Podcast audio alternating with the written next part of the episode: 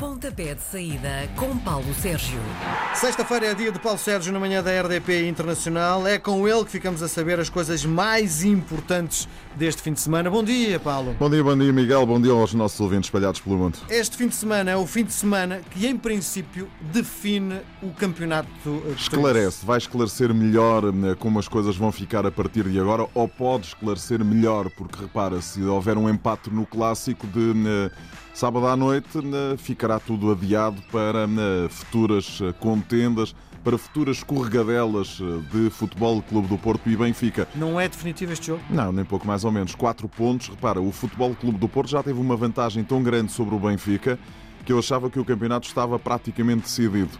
Mas eh, as coisas acabaram por, eh, enfim, reverter para a equipa do Benfica, que está nesta altura apenas a um ponto. Mas- Nada fica decidido. Estamos na jornada 24, faltam 10 jornadas Mas se o até ao Porto fim do não campeonato. derrapar contra o Benfica, vai derrapar em mais algum sítio?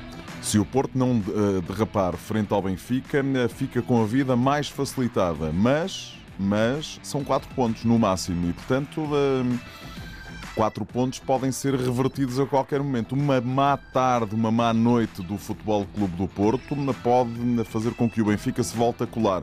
Assim como eh, o inverso é eh, também válido. Imagina que o Benfica consegue lá vencer, fica com dois pontos de vantagem sobre o Futebol Clube do Porto.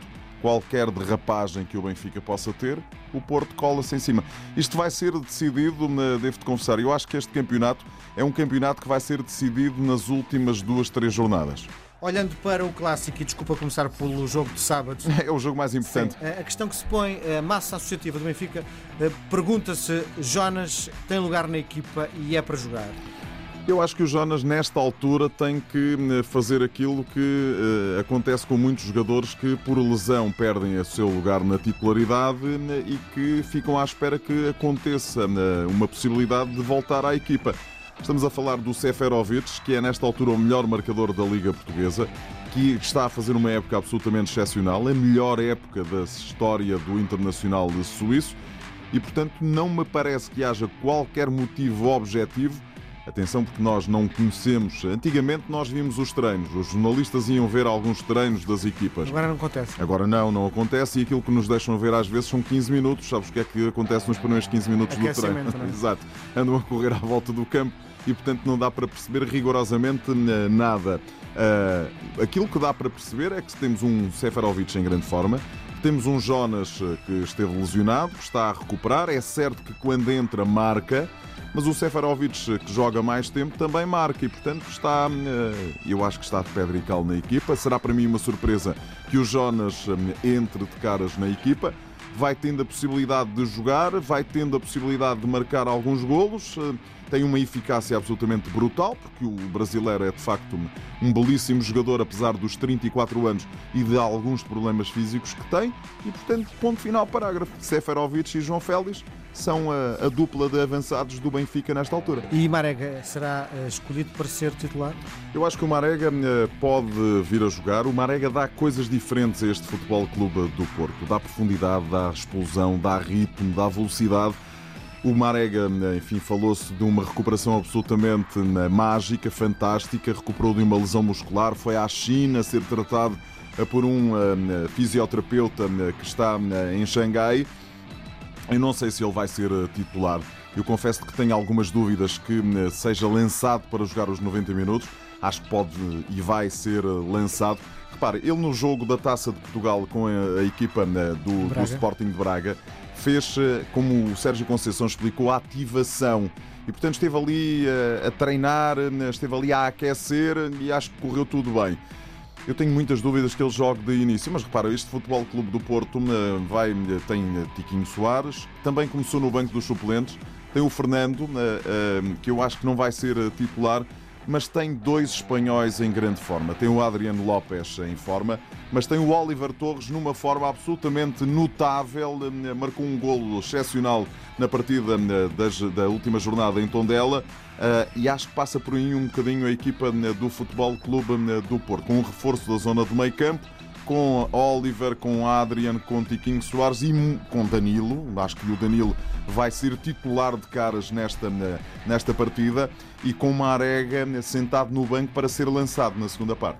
Bom, para fecharmos este capítulo, hum, achas que vai ser um jogo tático ou um jogo aberto? Acho que vai ser um jogo demasiado tático, porque repara, uh, uh, o facto de termos uma, um ponto de diferença entre primeiro e segundo classificado, de ser um jogo uh, realizado na casa do Futebol Clube do Porto, de o Benfica ter vencido na primeira volta por uma bola a zero, golo do Seferovic, que já aqui falamos dele tudo isto, toda esta envolvência de estarmos a 10 jornadas do fim do campeonato, eu acho que todos os cuidados vão ser poucos. E, portanto, os dois treinadores vão arriscar uh, menos do que aquilo que seria desejado, do que aquilo que seria, por exemplo, se este jogo acontecesse na primeira volta, com as equipas ainda com margem de manobra para qualquer erro poder ser revertido mais tarde. Estamos a 10 jornadas do fim do campeonato, 30 pontos a partir de agora em discussão. Estamos, eh, as equipas estão presas por um ponto. Vai ser fechado, fechadinho, muita luta a meio campo e quem cometer mais erros vai, eh, enfim, vai poder sair do estádio do Dragão com eh, uma derrota que é coisa que ninguém quer. A jornada começa hoje com o Aves Boa Vista. O Aves precisa de pontos para fugir à descida e por isso vai correr mais, pá precisa de pontos e por isso tem que correr um bocadinho mais. Repara, este Boa Vista, desde que Lito Vidigal tomou conta da equipa, ainda não perdeu. Três vitórias, um empate, já tem 26 pontos, está a sair dali daquela zona muito perigosa. Há para ali tanta equipa que tem 26, 25, 23, 24 pontos, que está ali numa zona muito periclitante. Repara, o Desportivo das Aves é a primeira equipa abaixo da linha de água e tem 22 pontos. E depois o Chaves tem 19 pontos. E, portanto, joga em casa, a equipa do Aves melhorou bastante com a entrada de Augusto Inácio, isso é uma evidência, mas temos este Boa Vista que eh, está com Lito Vidigal eh, ainda imbatível e, portanto, eh, eu admito que seja um jogo que tem um favoritismo ligeiro do Desportivo das Aves porque joga em casa, mas atenção a esta equipa treinada pelo angolano. Sábado, 3 e meia da tarde, Nacional Tondela, duas equipas muito iguais, muito perto da linha d'água, mas o Nacional joga em casa. É fator para decidir isto? Pode ser o fator para decidir isso ou não. Repara, o Nacional da Madeira tem um histórico em casa, eh, enfim, eh, é quase cadastro, como se costuma dizer, porque tem perdido mais vezes do que tem ganho. O Tondela tem eh, uma boa performance fora de casa. Eu não gostei nada, devo-te confessar, da exibição do Tondela frente ao Futebol Clube do Porto. Muito pouco Tondela. A equipa tem vindo a perder gás nestas últimas eh, jornadas. Eh, é um jogo em que o Nacional pode e deve tirar eh, partido do fator casa. Mas o Tondela também já nos ensinou que fora de portas costuma fazer bons ou tem feito bons resultados. Não está a passar por uma boa fase. O Nacional da Madeira perdeu os tais 10-0 na luz, depois deu 4 ao Feirense perdeu fora nos Açores. Tem aqui uma boa oportunidade para somar mais pontos e sair deste, deste lugar absolutamente aflitivo. 6 da tarde, o Moreirense, Vitória de Setúbal, a equipa de Moreira de Cones é efetivamente candidata à Europa. Dizem os números, Miguel. Estamos a 10 jornadas do fim do campeonato. Se tu me dissesse assim, oi, o Moreirense está no quinto lugar à jornada 10. Não, estamos a 10 jornadas do fim do campeonato têm 41 pontos, têm vantagem sobre o Vitória de Guimarães, sobre o Belenenses Chade, jogam em casa, estão a realizar um campeonato excepcional. Já se começa a especular que o Ivo Vieira pode não ficar em Moreira de Cogos eh, para a próxima temporada. Eu acho que isso é uma inevitabilidade e, portanto, Moreirense é favorito frente a um Vitória de Setúbal que com Sandro à frente da equipa tem uma derrota eh, nos eh, jogos realizados e tem três empates e uma derrota. E, portanto, essa derrota foi no estádio do Dragão. Vitória de Setúbal não ganha há 13 jornadas, tem 23 pontos, precisa de pontos como eh, de ar para eh, respirar e, portanto, eh, pode aqui tentar surpreender. Mas o Moreirense é, como tu gostas de dizer, claramente favorito. Domingo, 3 da tarde, Chaves Santa Clara é o jogo muito mais importante para os de Chaves, porque senão. É absolutamente fundamental para a equipa de uh, Tiago Fernandes eh, do que eh, propriamente para o Santa Clara. Repara, o Santa Clara tem 30 eh, pontos. Pelas contas que eu costumo fazer, a manutenção poderá ser garantida ali com 35, 37 pontos, ou com 37 pontos de certeza absoluta. E portanto a equipa dos Açores está muito perto de garantir a manutenção neste ano em que regressou à Primeira Liga. Estamos a 10 jornadas do fim do campeonato. É ótimo para a equipa de João Henriques poder fazer estas contas e vai entrar em Chaves muito tranquila, coisa que não acontece com a equipa do Desportivo de Chaves. À mesma hora, o Belenense Chade recebe o Feirense. A pergunta é para quantas pessoas? Quantas pessoas? Enfim, mil, com muito boa vontade da minha parte. Jogam, outra vez, jogam outra vez em casa, jogam outra vez no Jamora. O relevado parece já estar em condições. Belenenses Chade favorito, o Feirense é o último, é para mim a pior equipa da Liga e os resultados estão à vista. Vamos olhar para às quatro da tarde, do Guimarães Marítimo. Os domingos são efetivamente muito mais fortes. Esse jogo passou para segunda-feira, às 8 e um quarto da noite. O Vitória de Guimarães recebe a equipa do Marítimo, sexto colocado frente ao décimo segundo. Há 12 pontos a separar. Vitória de Guimarães é favorito frente a um Marítimo também me continua a não surpreender, ou a surpreender, mas pela negativa. Não gosto do futebol praticado pela equipa do Petit, mas vai vai ganhando pontos, ganhou pontos agora frente ao uh, uh, Sporting. Uh, o Vitória de Guimarães fez uma boa exibição na primeira parte em Setúbal, permitiu uma ótima reação do Vitória de Setúbal na segunda metade. É favorito para vencer esta partida. Segunda-feira, 8 e um quarto. 5 e meia da tarde de domingo, Rio Ave Braga. Este Braga está em crise? Este Braga está em crise, isso é uma evidência. Três jogos seguidos, três derrotas, duas para o campeonato, uma para a Taça de Portugal. Oito golos marcados, nenhum golo né, sofrido. Né. Os jornais desportivos desta semana, depois da taça, fizeram as contas. Isto já não acontecia há muitas eh, temporadas. Três derrotas seguidas para os bracarenses. Recebem um Rio Ave que está no nono lugar, 28 pontos, mas que em casa ainda não conseguiu vencer com o novo treinador. E, portanto, acho que a equipa do Braga é favorita, até para dar um sinal para a sua massa adepta de que o que tem acontecido é apenas e só na um percalço passageiro e que a equipa quer voltar outra vez às boas exibições e, sobretudo, às vitórias. Eh, às 8 da noite, o Sporting recebe o Portimonense. De quinta-feira, vem-nos a notícia da falência técnica eh, do Sporting.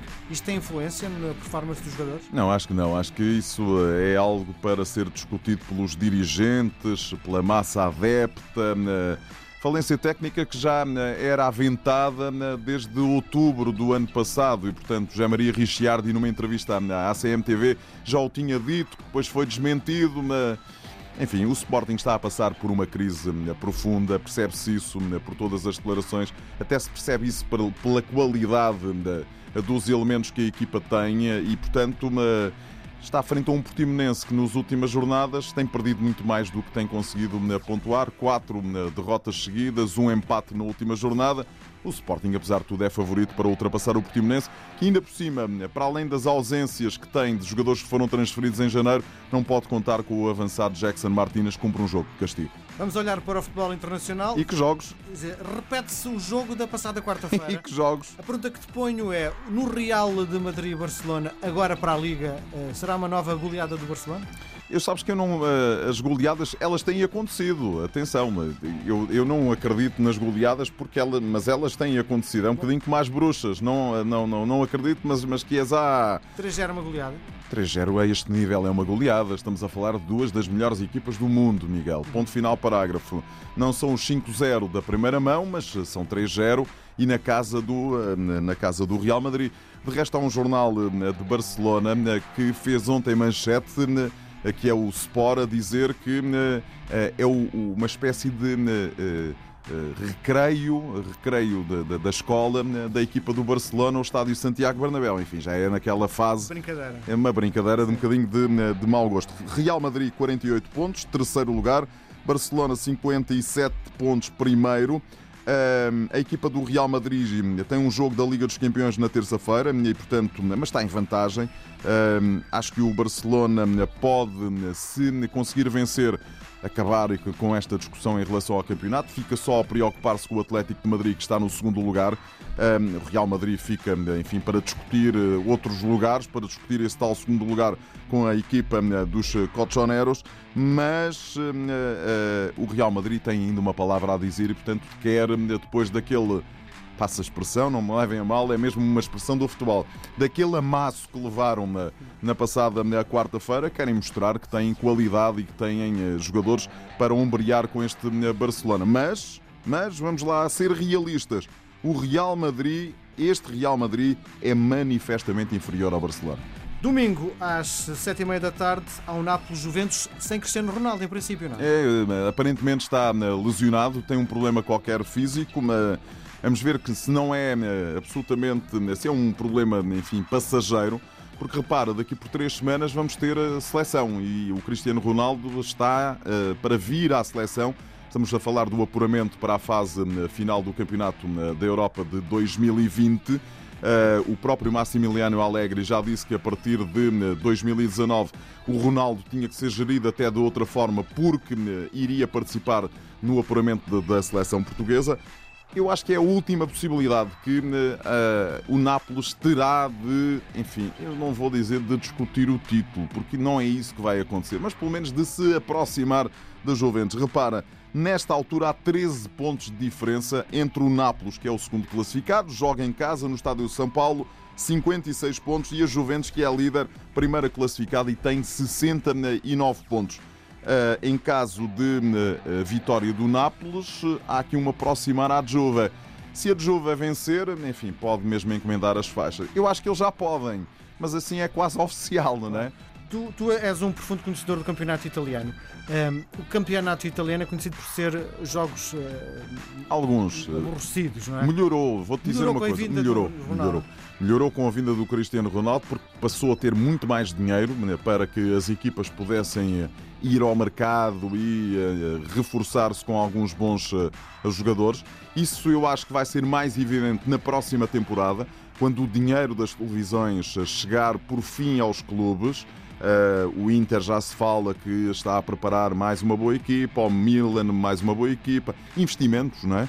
O, o Nápoles também, a Roma, a Lazio, e portanto uh, eu acho que uh, podemos vir a ter, enfim, mais jogadores, jogadores de outra qualidade, mas pá, quando tu olhas para, Miguel, quando, quando se olha para os, o quadro da, da Juve, a Juve consegue fazer duas equipas enfim, eh, mais ou menos da mesma qualidade, duas equipas para conseguirem lutar pelo Scudetto, um, eh, retirando 11 e colocando lá outros 11. Ponto final, parágrafo. Tudo dito, nós voltamos a Miguel, conversar. um abraço, até para a semana. Às sextas-feiras, Paulo Sérgio faz uma antevisão dos jogos da jornada. Pontapé de saída às 10h20 na RDP Internacional.